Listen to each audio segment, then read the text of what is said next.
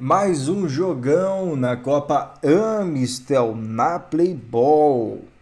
Cabritos versus Interativo no Pelo. Gente, realmente, o Interativo no Pelo conseguiu finalizar 10 vezes e saiu muito satisfeito contra o Cabritos. Foi isso mesmo, gente.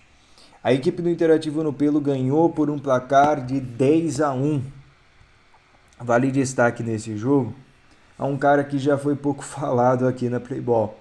O Rafão, ele era atleta da equipe do Luxemburgo no ano de 2021. Agora no ano de 2022 ele é atleta da equipe do Interativo no Pedro.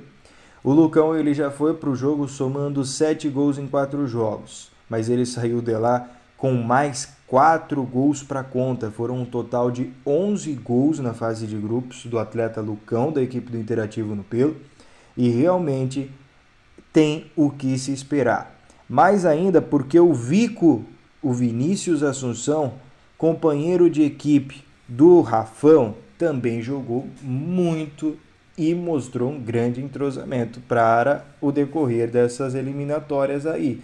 E deixou aquele gostinho de quero mais para os espectadores que querem acompanhar a nova fase da equipe.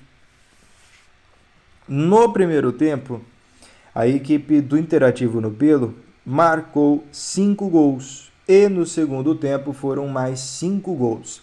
O primeiro tempo, o chefe do primeiro tempo foi o Rafão, camisa número 9, e no segundo tempo quem foi o manda-chuva foi o Vinícius Assunção. Eles foram os dois destaques do jogo. O Rafão foi eleito Man of the Match porque ele fez quatro gols e mais duas assistências, então ele foi participativo aí em seis dos dez gols da sua equipe mereceu realmente ser eleito Man of the Match. E vale destaque que o Rafão no primeiro tempo meteu três gols, no segundo tempo ele meteu mais um. O Vico ele mandou um gol no primeiro tempo e mais três no segundo tempo. Somando os dois, essa dupla aí, o Vico e o Rafão, foram oito gols. Já não era necessário mais gols, viu gente? Mas eles não pararam por aí. O camisa 14, o Rafael, capitão da equipe, fez um gol também, deixou dele. E o Igor Rodrigues, ele também fez um gol e deixou dele camisa 17 do Interativo no pelo.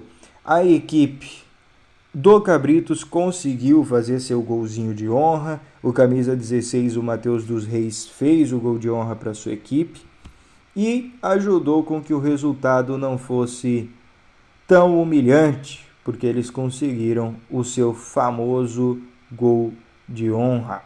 O Interativo no Pelo, com duas vitórias e três derrotas em cinco jogos, garantiu sua classificação para a fase de eliminatórias da Copa Amistel. A equipe classificou em terceira posição, ficou à frente do Colônia, o quarto colocado, por, salto, por saldo de gols.